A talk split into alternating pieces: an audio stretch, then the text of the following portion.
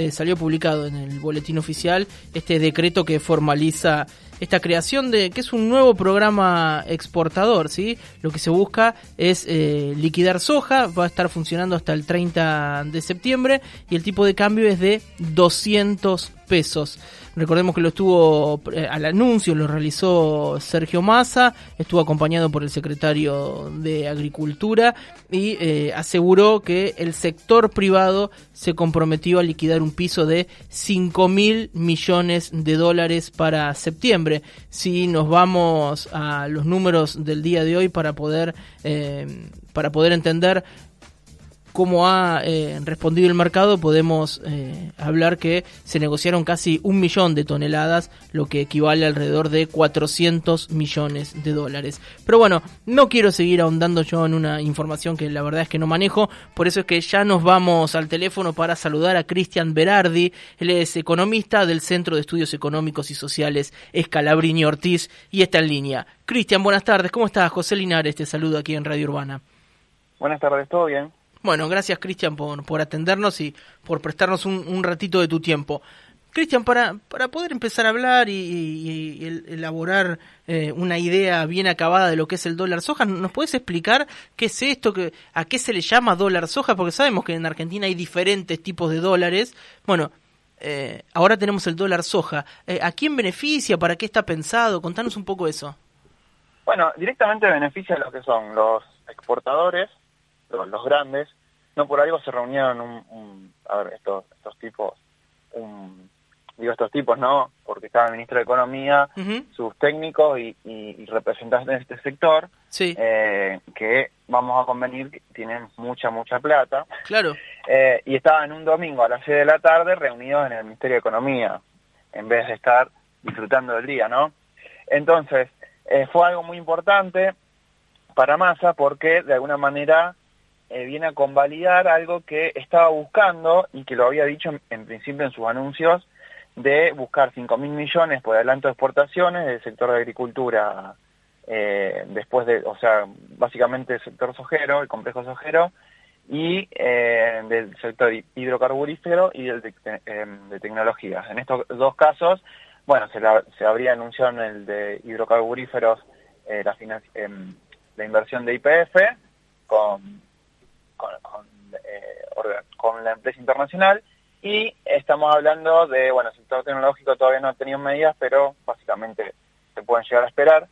Y el agro, en este caso, ha venido a convalidar este adelantamiento de lo que se venía hablando, pero no se había puesto, eh, como vos dijiste, con la resolución del lunes, esto de alguna manera hoy ya eh, ha cerrado uno de los mejores. hay, la Bolsa de Comercio Rosario ha sacado uno de los comunicados que ha sido eh, uno de los eh, días más con mayor volumen negociado desde el 17 de, 2017, de febrero de 2017, con lo cual no pasaba esto hace cinco años. Sí, el eh, efecto fue bueno en cuanto a exportaciones, ¿no? Claro, vamos a, decirlo de una manera, esto estaba retenido, no se van a generar nuevos dólares, sino que estos dólares ya existían, se van a liquidar después, sí. vaya a saber uno cuándo, eh, pero bueno, vine a lo que es financiar eh, la necesidad de dólares que vamos a tener en septiembre y llegado hasta marzo, en donde de vuelta a la cosecha vuelva a brindar esta eh, nueva campaña en concepto de, liquidación de agro y empiecen a, entrar dólares. Digamos, el tema fundamental en Argentina era el, engrosamiento de las reservas nacionales, internacionales que de alguna manera venían flaqueando porque se habían pagado bastantes dólares por los precios, los altos precios de la energía eh, y la necesidad que tuvo Argentina también por las temperaturas bajas en este caso. Recordemos que en Argentina no se no hubo un racionamiento del gas, ni siquiera de la electricidad, eh, y básicamente la electricidad se hace con gas también. Y de alguna manera con el gasoil había pasado este problema y se, logró solucionar mediante el biocombustible. Eh, entonces, la verdad que la industria no paró por ese sector como, o, el sector residencial, como así en Europa, y, que lo va a pasar un poco feo porque ahora Rusia, bueno, se le ha limitado lo que es eh, esta, esta producción de, este transporte de energía, perdón. Em, y, ¿Y cómo es el dólar soja? Bueno, básicamente estos 200 se le van a garantizar a todo lo que es el sector exportador, y el sector, el agroexportador porque no van a poder entrar todos, a, digamos, de alguna manera. Entonces, ¿quiénes van a poder entrar? Bueno, los que ya tenían negocios eh, pactados pero sin fijar precio. Esos son negocios, por ejemplo, vos, vos hiciste un contrato, le decís, bueno, a septiembre tengo para fijar, o, de septiembre a diciembre, por ejemplo, tengo para fijar 500 toneladas, el precio lo voy a ver porque yo estimo como productor, por ejemplo, es una estrategia, ¿no? Que eh, de alguna manera voy a pensar que va a estar mejor en septiembre el precio. Bueno, Ahora no solo mejoró un poco el precio internacionalmente, sino que se mejoró el tipo de cambio. Entonces ganás, ganás en este caso. Fijas el precio y cerrás la tonelada y la liquidás. Eh, de alguna manera. Entonces el exportador le traslada, porque el productor no lo va a recibir directamente, lo tiene que, de alguna manera, eh, exportar. Si lo estás exportando, vas a recibir ese dinero, en este caso. Eh, ¿Por qué se hace en el complejo de soja? Bueno, básicamente porque en los precios locales influye bastante poco en este sentido. No sería lo mismo hacerlo en trigo, por ejemplo, maíz, que bueno, básicamente nos alimentamos con eso. Eh, entonces en la soja es probable que se lo haga por ese sentido y porque obviamente está retenido ahí los granos y los dólares en este caso. Después tiene una contrapartida. ¿Cuál es la contrapartida? Bueno, que hay un diferencial de tipo de cambio. Entonces, bueno, esto va a quedar para después. ¿Se resolverá? ¿No se resolverá? Eh, pero también tenés, de alguna manera, o sea, tenés emisión monetaria, vas a emitir más pesos por los dólares que te, que te que, vos recibas de, digamos, del exportador, en este caso. Sí. Y convengamos que no se sacaron las retenciones, porque en una reunión que tuvo el FMI con Massa, le recomendó no sacar retenciones para poder recaudar más y hacer frente al engrosamiento de reservas, porque es uno de los objetivos que tiene el FMI, porque básicamente después quiere cobrar. Eh, entonces, no sacó retenciones como, como sacar retenciones encubiertamente, bajo un mecanismo de que te doy más pesos, pero después te los retengo, entonces claro, porque En realidad, como el efecto es el mismo, ¿no? El efecto es un poco el mismo, sí. En este caso, en teoría, por los cálculos que hizo el, eh, digamos, eh, el Ministerio de Economía, va a dar una recaudación neta positiva, con lo cual no va a ser retenciones cero. En este caso va a tener, digamos, un nivel de retención eh, todavía no está calculado porque va a depender también de cuánto, de cuánto liquiden, pero de alguna manera se va a netear con mayor recaudación por, por, por mayor exportación y bueno, le das unos pesos más por, por un mayor tipo de cambio. Ahora, el problema fundamental es cómo esterilizás luego estos pesos que van a quedar circulando en la economía.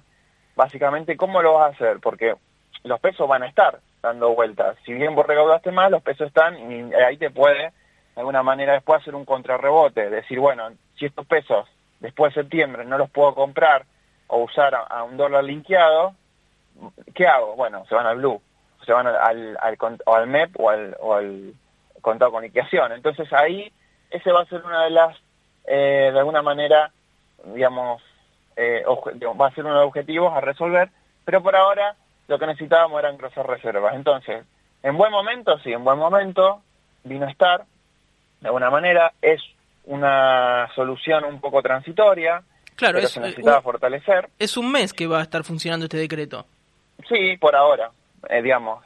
Vamos a ver cómo sigue funcionando en octubre. Por ahí hay una prórroga, eso no lo sé, estoy pensando en voz alta. Sí. Eh, eh, puede llegar a haber una prórroga, si va bien, si no, si no se llega al objetivo, si se puede, si se empieza a mejorar, a atentar un poquito más al productor, de que el exporte vía, digamos, y se liquide, eh, bueno, esto lo vamos a ir viendo, pero básicamente hoy, eh, como vos decías, el comunicado del banco, de la Bolsa de Comercio de Rosario ha informado casi 800, 800 millones de toneladas, eh, con lo cual estamos hablando de un número muy importante en con, con, lo que es un volumen de, muchos dólares en este caso, que se necesitaban para engrosar reservas. Sí, bien, Cristian, eh, se entiende perfecto eso. He encontrado también eh, varias críticas, por ejemplo, gente que dice eh, se, se premia a un sector especulador que es uno de los más poderosos del país y que tenían guardados los granos en silobolsas esperando un mejor precio, sabiendo la necesidad de dólares que tiene la Argentina y bueno, son premiados a pesar de esas conductas que llevan adelante. Sí, eh, de alguna manera es lógico que se diga eso, sí. pero también tenés que pensar que es el juego de poder que tienen ellos en este caso.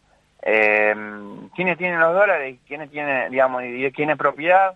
Bueno, básicamente estos sectores eh, no solo del sector agroexportador, sino de los productores y los grandes pools de siembra, en este caso, porque los productores pequeños básicamente, eh, digamos, producen y exportan, porque necesitan cubrir gastos rápidamente.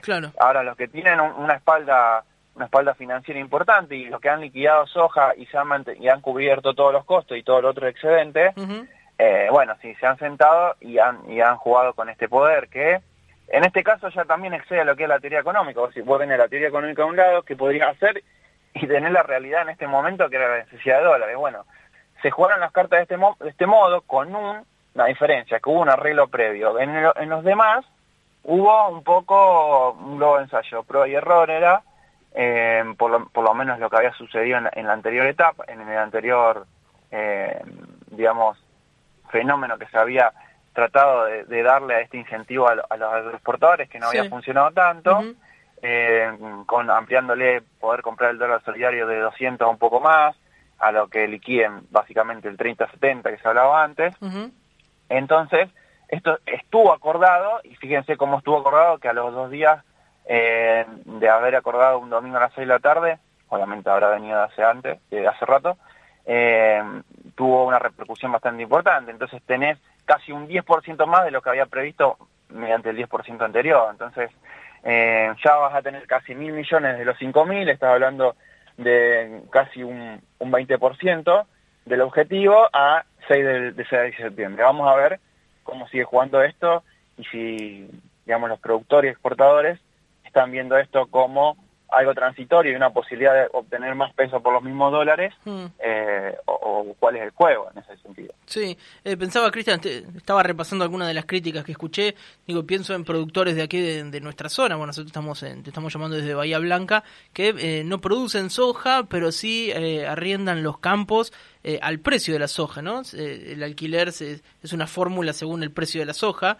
bueno, y si aumenta temen el aumento del alquiler de esas tierras, teniendo en cuenta que ellos eh, producen otros cereales, ¿no? Bueno, ahí está, eso es también otro elemento. ¿Qué, va a pasar con los, con los con los precios que se forman mediante estos estos elementos? Eh, por eso es transitorio, entiendo yo, para darle un, un margen de que vos no vas a arrendar un campo hoy, en, cuando está tan caro, y vas a esperar octubre, por ejemplo. eh, eh, del otro lado también vas, vas, también vas a esperar a ver si transitorio o no, en este sentido. Y sí, va a haber, siempre que tocas un precio, empezás a tocar precios que se formen con ese precio. No sé si me explico, sí, sí, perfecto. pero... No, no, pero se tiene bárbaro. Entonces, tiene, tiene, vos tocas algo y movés otra cosa, obviamente, en el, digamos, en el agregado intentás mejorarlo como una política económica. En este caso, intentar mejorar es, bueno, posicionarte con más reservas para eh, eh, un frente especulativo y también para financiar importaciones, porque la industria se nutre de los dólares que eh, las agroexportaciones o las exportaciones tradicionales, quiero llamar, tienen, digamos, le dan a la Argentina. Y, y, bueno, entonces ahí vamos a estar viendo si esto se va a mantener solo para este sector, como bien decías vos, uno de los sectores más poderosos, si se va a extender o si va a ser transitorio y se va a terminar en, en septiembre y, y hasta la nueva, la nueva digamos, eh, y no va a estar más hasta esperar los nuevos dólares de la cosecha nueva, claro. la campaña nueva. Eh, Cristian, ¿se, ¿se, puede saber qué, qué, expectativa hay para los siguientes días? Digo, teniendo en cuenta este aluvión de ventas del primer día en el que funciona el dólar soja. No, eso básicamente va a estar dado por las expectativas.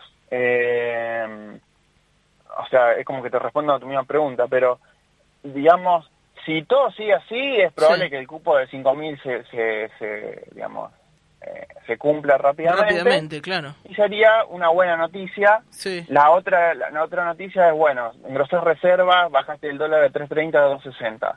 Eh, los precios, ¿cómo siguen? ¿Se van a estabilizar? Bajar obviamente es muy difícil. No, sabemos que, que eso no ocurre, sí, es verdad. No, es una premisa económica también. Son, los precios son rígidos a la alta, al revés. Rígido a la baja y flexible a la alza. Entonces, Totalmente. pensá en tu salario. Vos cuando te suben tu salario es muy, muy difícil que te lo bajen, que es un precio. En este caso también en la economía, en todos los otros términos, menos que hagas eh, alguna promoción o, o, estés demasiado atado a las condiciones de, de estos dólares financieros, básicamente hiciste un colchón y ahora vas a esperar, tal vez estabilice, eh, eh, digamos, eh, el IPC un par de meses, pero tampoco sería una mala una mala reacción. Vamos a ver eh, cómo si estos días, si, si se logra un volumen como el que sucedió hoy, eh, bueno, básicamente se ha cumplido el objetivo y tal vez se sobre se sobregire, en este caso, mm. eh, se eh, sobrecumpla, no sobregire, y sería algo bueno para ingresar reserva. Vamos a ver después cómo se esteriliza, que es la otra cara que todavía no, eh, no, no, hemos visto cómo, cómo resolver eso. Bueno, lo tendremos que charlar eh, en un mes más o menos. Cristian, te, te agradecemos por esta comunicación con Radio Urbana. La verdad que ha sido súper claro en estos conceptos que por ahí eh, son medio enroscados o tienen como diferentes variantes que, bueno, hacen difícil poder entenderlo a la perfección. Vos estuviste increíble. Te agradecemos por esta comunicación y será hasta cualquier momento. Bueno, muchas gracias. Saludos Te mando un abrazo grande, Cristian, que estés bien. Bueno, ahí lo escuchábamos al economista Cristian Berardi, él eh, pertenece al Centro de Estudios Económicos y Sociales Escalabrini Ortiz, bueno, eh, y es de Rosario, claro, y bueno, conoce la zona, ¿no? será de, ¿Tendrá familia sojera? No lo sabemos. Eh, ¿Quién pudiera tener familia sojera? Bueno, estuvimos hablando sobre el dólar soja que empezó a funcionar en el, en el día de hoy. Hoy bueno, se liquidaron un montón de, toneladas de soja, la verdad que ha sido un aluvión de ventas.